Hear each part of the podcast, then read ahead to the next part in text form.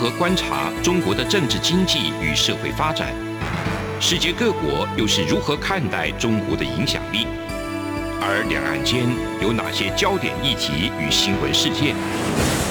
深入解析，多面向的透视中国。欢迎收听《这样看中国》。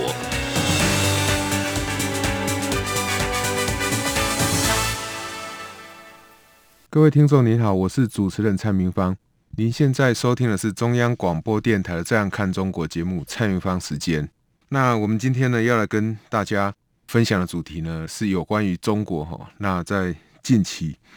对于这一个呃，我们台商开发，那可能会影响这个台商未来在中国投资的一个问题。那最近大家有看到哈，其实是在这礼拜最新的新闻，就是说。台湾的这个远东集团，那在中国，那因为环境的一个问题哦，就是它的这个水泥事业、化纤纺织厂哈，那在中国当地哈，因为这个呃污染的这些问题哈，那被罚了。这个他们因为环保或消防这些违规的事情，那被这个裁罚。那当然在政治上就很多人会说，是因为台湾的一个阳光法案，然后有公布。这个远东集团的政治献金所导致的，但是也有人会去提到，就是说，是不是远东在这个部分上面确实有违规的问题？哈，我想不论到底这个原因是什么，那至少就中国所这个释放出来的资料是认为远东集团在环境法规、消防法规上有违规的这个事情，所以被罚款。但是罚这么多钱是不是对的？我想这个是另外一个我们必须要去思考的哈，是不是适当的？我想在过去，特别是在马英九前总统执政的期间，其实对于中国的一个态度，大家都是非常欢迎的。那在更之前的时候，其实有很多的厂商也都会纷纷跑到中国去投资。那在过去，大家到中国去投资的时候，大家没有想的太多，所以没有想的太多，就是说我看到在中国当地的这一个生产成本比较便宜，特别是劳动的成本，也就是我们所谓的人口红利，那就吸引许多的这一个厂商呢到中国去投资。可是当这些厂商到中国去投资的时候，不管是小的厂商还是大的厂商，那我们都可以知道，这个投资的规模就会越来越大。当你的投资规模越来越大，使得这一个中国当地的薪资慢慢的起来，消费慢慢起来的时候，台湾就有许多量贩店或百货公司的业者就到中国去继续的投资。那包含远东集团，包含星光集团，不管是远东集团的百货，或者是星光集团的这个百货，在中国的投资其实都遇到了不少的这个困难，也就是说，几乎都是亏钱赔钱了事。其实除了这个远东集团以外，那台湾还有另外一家这个蓝天红会集团，在中国也有开设这些饭店。呃，我想这一些厂商在中国投资的时候，你绝对很难想象得到，就是说有一天你会面对这种难以解决的这个所谓的。政治问题。如果今天你是因为所谓的呃你是台独分子，然后你就被罚款的话，我想对于许多厂商来讲，那是无所适从的。所谓无所适从，就是说他没有一个认定的标准，只要政府用任何理由就可以去这个对你进行罚款。那当然，我想哈，呃，我们必须要承认的是，许多的化纤纺织产业或水泥产业，它当然会很容易牵涉到所谓劳动法规的问题。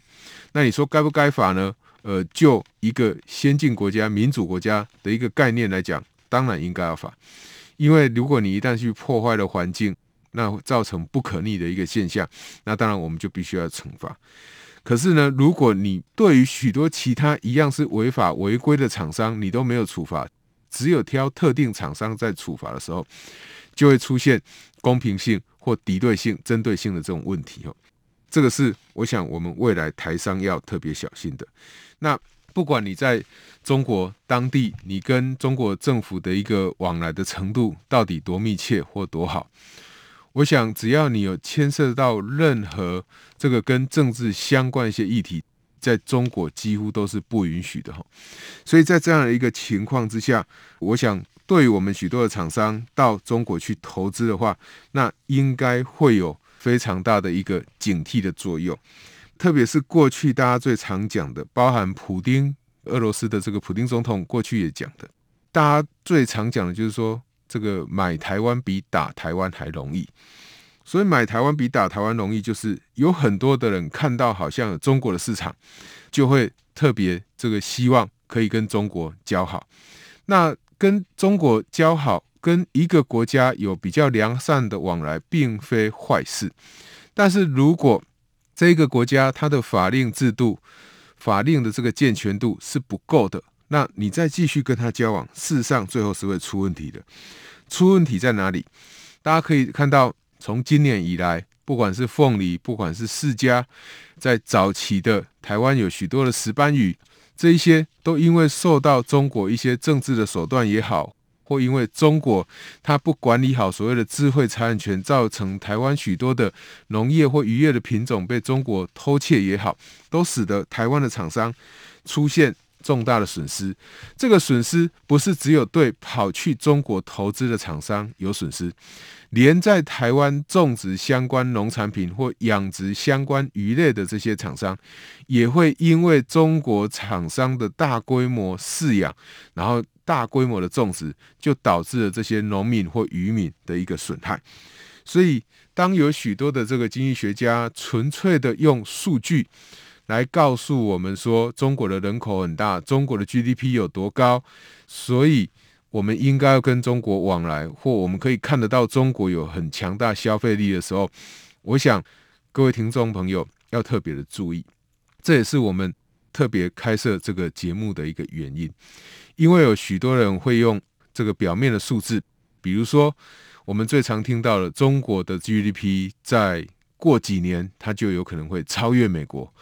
那当大家听到这件事情的时候，就会觉得说好像中国变强了。可是平心而论，就生产的 GDP 而言，生产它看的是毛额。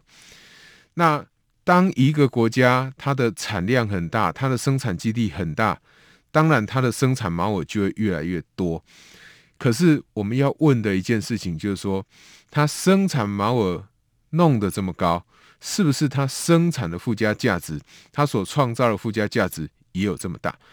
那我卖了一只手机，从中国出口到美国去，组装了一只 iPhone，请问真正留在中国厂商、中国本地厂商身上的钱有多少？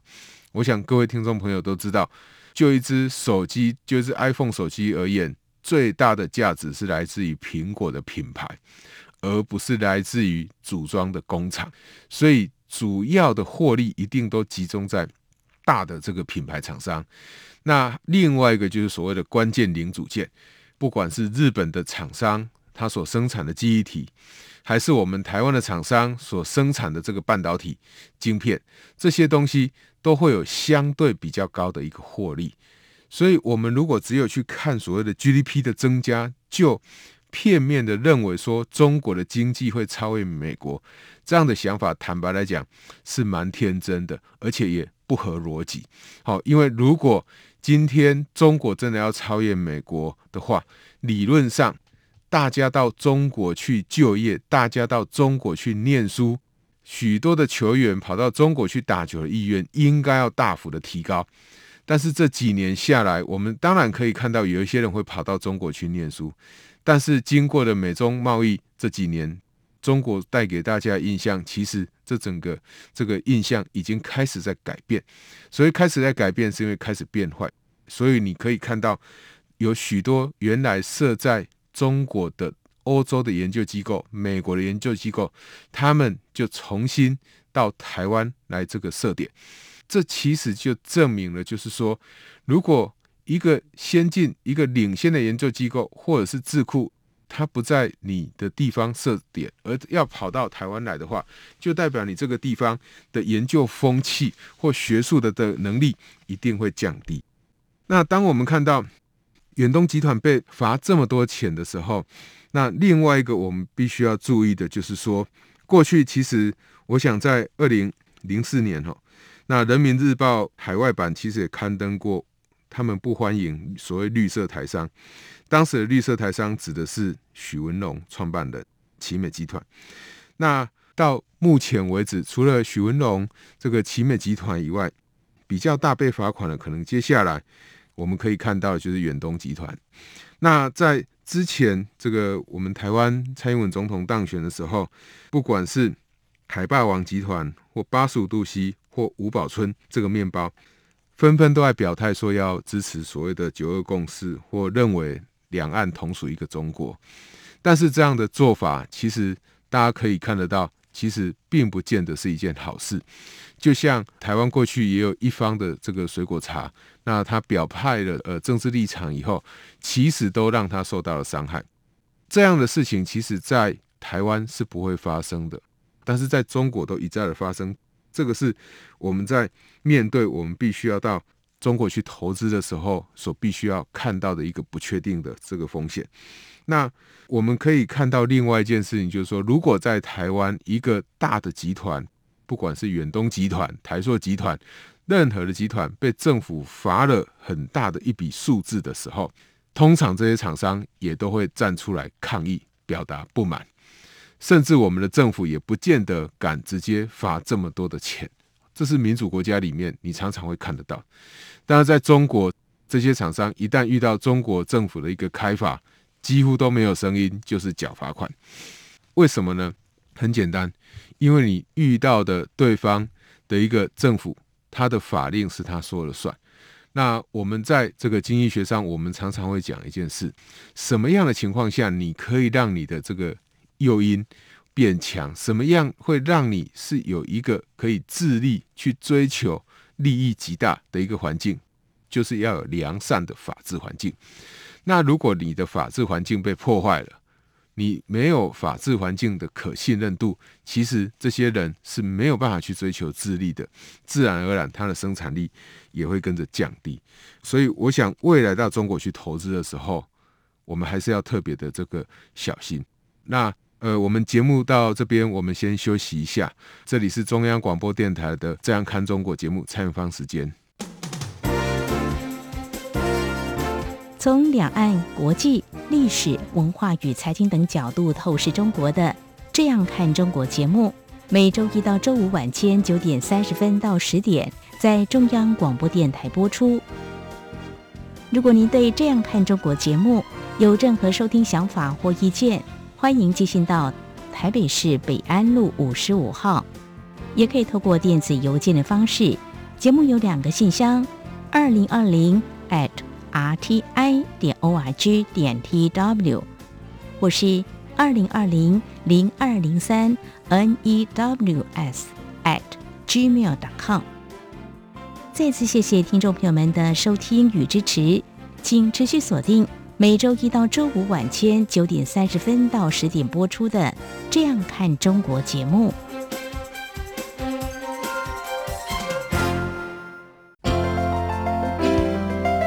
有人形容二零二零年是台湾的 Parkes 元年，使用手机可随时随地收听的形式，滋养了听觉，丰富了视野。而你也加入了 Parkes 的行列了吗？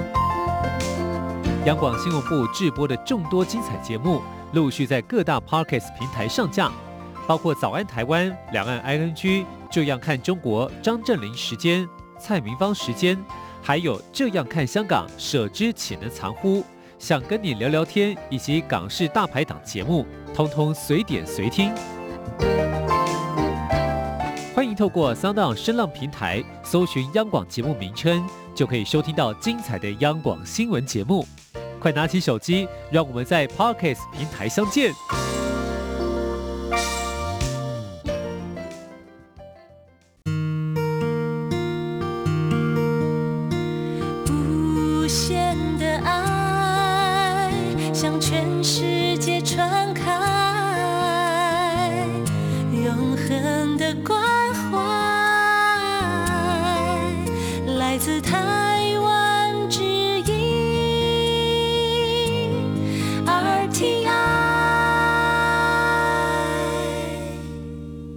各位听众您好，我是主持人蔡明芳，欢迎您收听中央广播电台《这样看中国》节目蔡明芳时间。我们前面讲到哈，就我们在经济学里面，大家最重视的一件事情，其实就是你要有办法有一个良善的法治环境，让大家去追求自己的利益极大。这个是我们之所以会讲市场经济、市场机制会有用的原因是在这里。那在中国这一块，哦，我想从过去我们在谈香港的时候，香港的例子其实就非常的明显。另外一个，我想在上周美中哦两个国家的这个元首，那重新的进行所谓的视讯会议。那视讯会议以后，当然有许多人就会开始认为，就是说美中是不是要开始破冰了？贸易的这个冲突是不是会开始减缓了？关税的课征是不是会开始减少了？我想这些东西都是非常多人很关心的问题。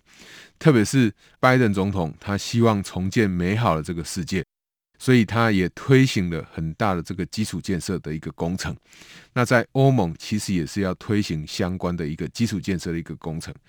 在这样一个情况之下，身为制造大国，身为生产大国的中国，就会让人家想到，如果这些欧美大国都需要开始进行基础建设的时候，对于中国来讲，其实会是有利基的。所以在这样的一个背景之下，很多人会预见，哦，就是说会猜测说，这个美中的贸易冲突，这个关税是不是开始减弱了？我想在这里，呃，我也要跟听众朋友分享我自己的一个看法，我想，美中之间的一个贸易冲突，它会不会减缓，或者是会不会再继续往好的方向去改善，不是我目前所最关心的。为什么呢？因为事实上，从二零一八年川普总统开始这个对于中国的一个出口产品课征高额关税的时候，其实就已经造成许多厂商开始往其他国家去移动。从二零一八到二零一九，好，我们可能还在观望；从二零一九到二零二零，我们可能这个认为说，好像趋势蛮确定的。从拜登总统选上总统以后，大家本来预期说是不是会减缓，但是从他就任至今，当然这个谈话会让人家觉得有减缓的趋势，但是实际的作为上，关税并没有真的所谓的这个撤除或降低。因此，在这样一个情况之下，我想从二零一八年到目前二零二一年已经快结束了。所有厂商会做的新增投资，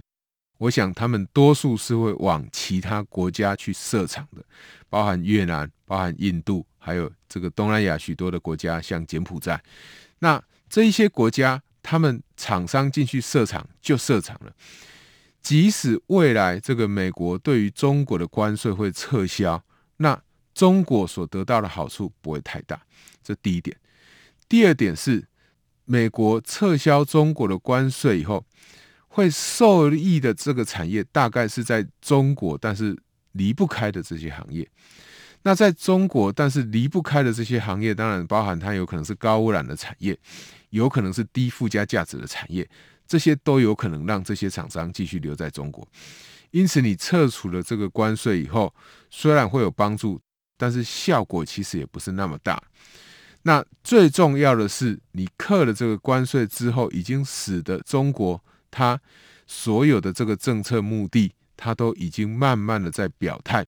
他也去对其他的国家，像包含澳洲实施所谓的这个经济制裁，那也让许多人慢慢看到中国政府在过去几年从加入 WTO 以后到目前为止，它本身的一个经济的本质并没有改变。什么叫做经济的本质没有改变？就是它还是在强调所谓的共同富裕。他还是希望大家可以用自愿性，好，在第三次的这个分配里面，他还是希望大家可以用自愿性的把钱捐出来。但是，当你把这个自愿性的把钱捐出来的时候，就变成说我没有一个固定可以依循的标准。这个我们在节目之中也跟大家分享过。好，所以在这样一个情况之下，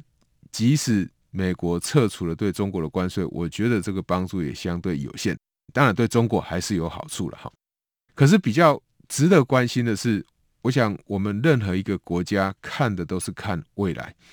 你这个国家有没有未来，就是你这个国家的生产力可不可以提高？你这个国家的生产力可不可以提高，跟你这个国家你的生产技术、你的研发能力有没有办法持续增加，有很大的关系。所以从这个观点来看，我们可以看到，虽然拜登政府他对于中国在这个商品的关税上面没有太大的改变，但是对于科技的管制上面只有变严，并没有趋缓。因此呢，如果对于科技的管制是趋严的话，那代表中国要有在新的科技厂商要进去中国，有新的科技要进去中国，那个机会会是更小的。当然，呃，我们听众朋友也会好奇说，可是中国它才推出所谓的这个“十四五”规划里面，就希望它的技术可以自立自强，它的科技可以自立自强。但是我们要问的就是说，你的科技到底有没有能力自立自强？当然，有很多人会根据许多的数据，包含你的专利的这个呃研发的这个数量，去说，诶，中国可能在 AI，可能在这个量子技术上面，它的这个影响力是蛮大。它是有机会这个成功的，但是我们也还是要问的，就是说，在一般普罗大众在常常应用上的这个科技产业上面，到底你有没有办法有一个比较大的一个突破？好，所以如果科技仍然是受到美国的管制，但是美国仍然是现在在研发这些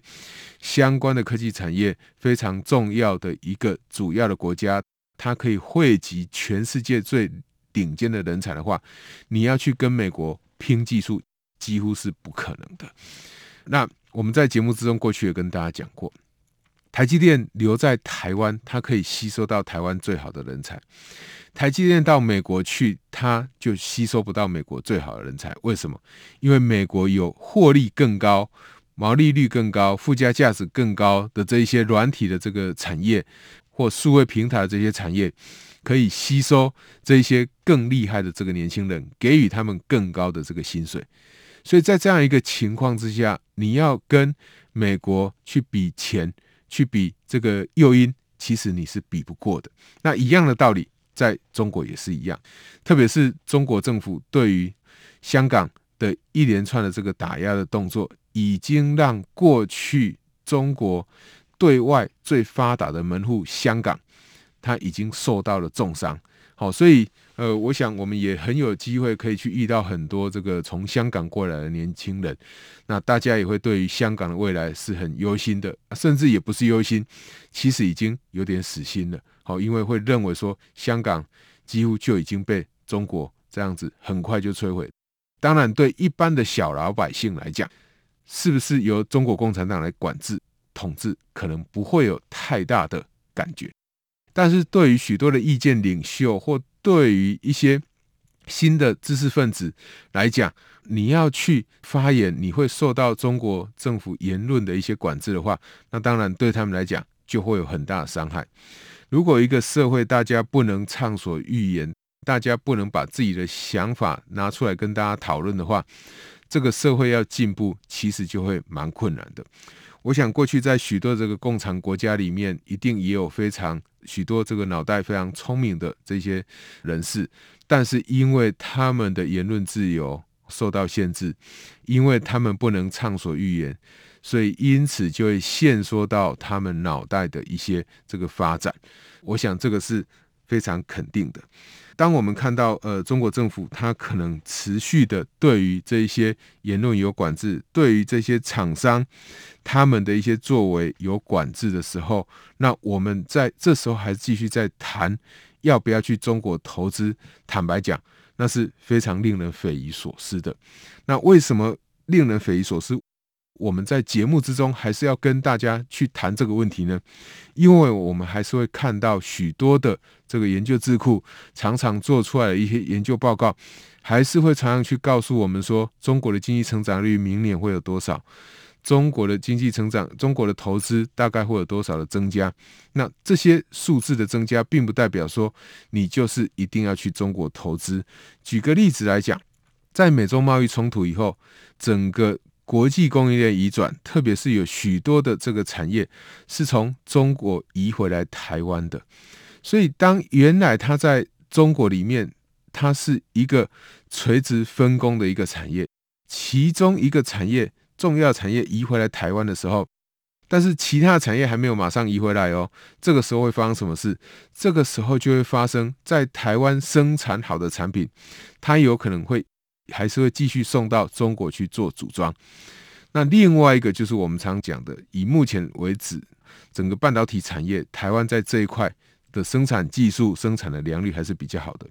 所以包含中国在内，世界各国都会对我们有比较大的需求。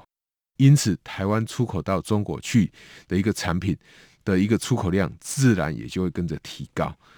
而不是大家所讲的说我们经济在依赖中国，这跟事实是完全不一样的。所以，虽然我们在节目之中讲很多次，但是当我们看到，诶，中国在对你自己国家的厂商有采取这种罚款，不是说因为你违反环保的法令罚款不对。而是你到底是不是真的因为违反环保的法令而被罚款？那在中国其他的厂商，特别是包含中国境内的厂商，如果也是因为环保的问题而被罚款的话，是不是会罚这么多钱？就牵涉到公平性的问题。好，是不是有跟大家一样国民待遇原则？好，这种公平性、非歧视性待遇的这种情况，这个都是我们会非常好奇的哈。所以，当我们面对这个中国整个大趋势，我想最近李克强也承认了，中国经济的这个下行压力还是很大。那他们希望就希望可以尽量过这个坎，过这个坎就是说过了这个门槛。那是不是有办法走过去？其实我们还是要再继续观察的哈。那会需要继续观察的，就是因为从这个美中的贸易冲突到这个科技管制，再到武汉肺炎，再到最近的共同富裕，其实都在在的显示，中国一方面它受到外力的压迫，其实越来越大；一方面它自己本身的经济问题，或对于厂商、对于人民努力诱因的这种课税的机制也不明确的情况之下，就会让人家无所适从。无所适从，在经济学的用语就叫做你的这个对未来的不确定性是增加。当你对未来不确定性是增加的，厂商的投资就会减少，消费者的消费就会降低，所以它对于整体的一个就业来讲，当然就会带来不好的影响。那因为信心降低，所以对于消费也不好，所以它有可能就会陷入我们常常在讲的恶性循环。我想这个是大家。在未来，哦，现在已经也十一月底了。大家未来对于中国的一个经济的一个展望，大家在看的时候要特别小心，而不要说只有看数字的变化，必须要去想想数字背后的原因。我想这个是我们身为知识分子所必须要特别注意的。以上就是今天中央广播电台《这样看中国》节目的一个节目内容。谢谢您的收听。